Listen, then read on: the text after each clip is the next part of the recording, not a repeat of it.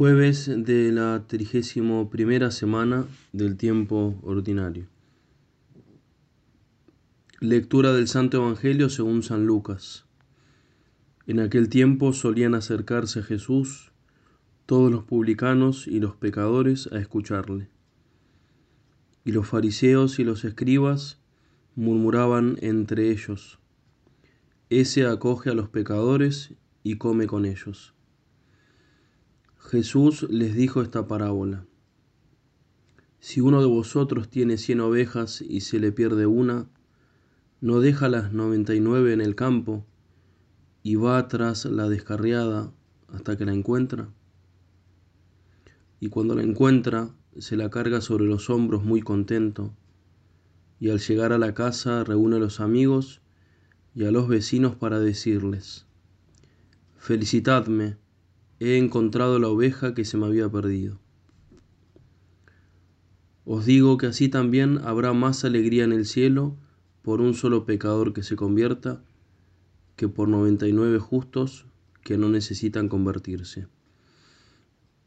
Y si una mujer tiene diez monedas y se le pierde una, ¿no enciende una lámpara y barre la casa y busca con cuidado hasta que la encuentra?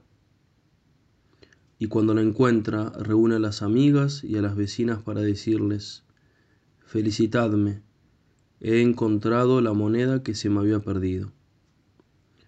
Os digo que la misma alegría habrá entre los ángeles de Dios por un solo pecador que se convierta. Palabra del Señor. Este recibe a los pecadores. Esta era la acusación que lanzaban contra Jesucristo hipócritamente escandalizados los fariseos. Este recibe a los pecadores, comenta San Alberto Hurtado, y es verdad. Esas palabras son como el distintivo exclusivo de Jesucristo.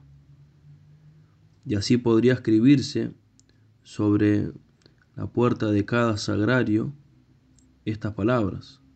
Allí vive aquel que recibe a los pecadores. Y continúa el santo chileno, este es el distintivo exclusivo de Jesucristo.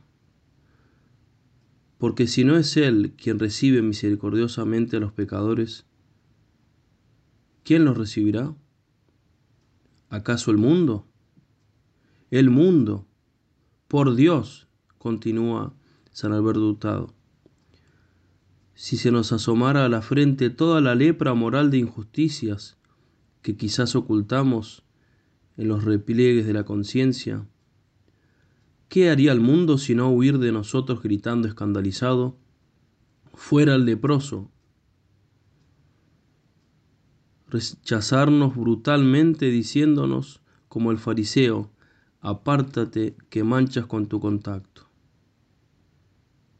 Y tiene la siguiente frase que es muy clara y muy importante, que tengamos siempre en cuenta, cosa que sabemos pero que muchas veces olvidamos como en el tiempo que nos toca vivir ahora.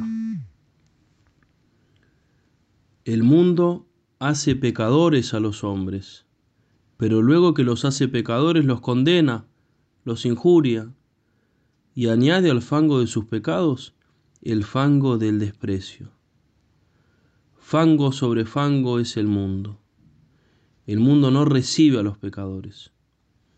A los pecadores no los recibe más que Jesucristo.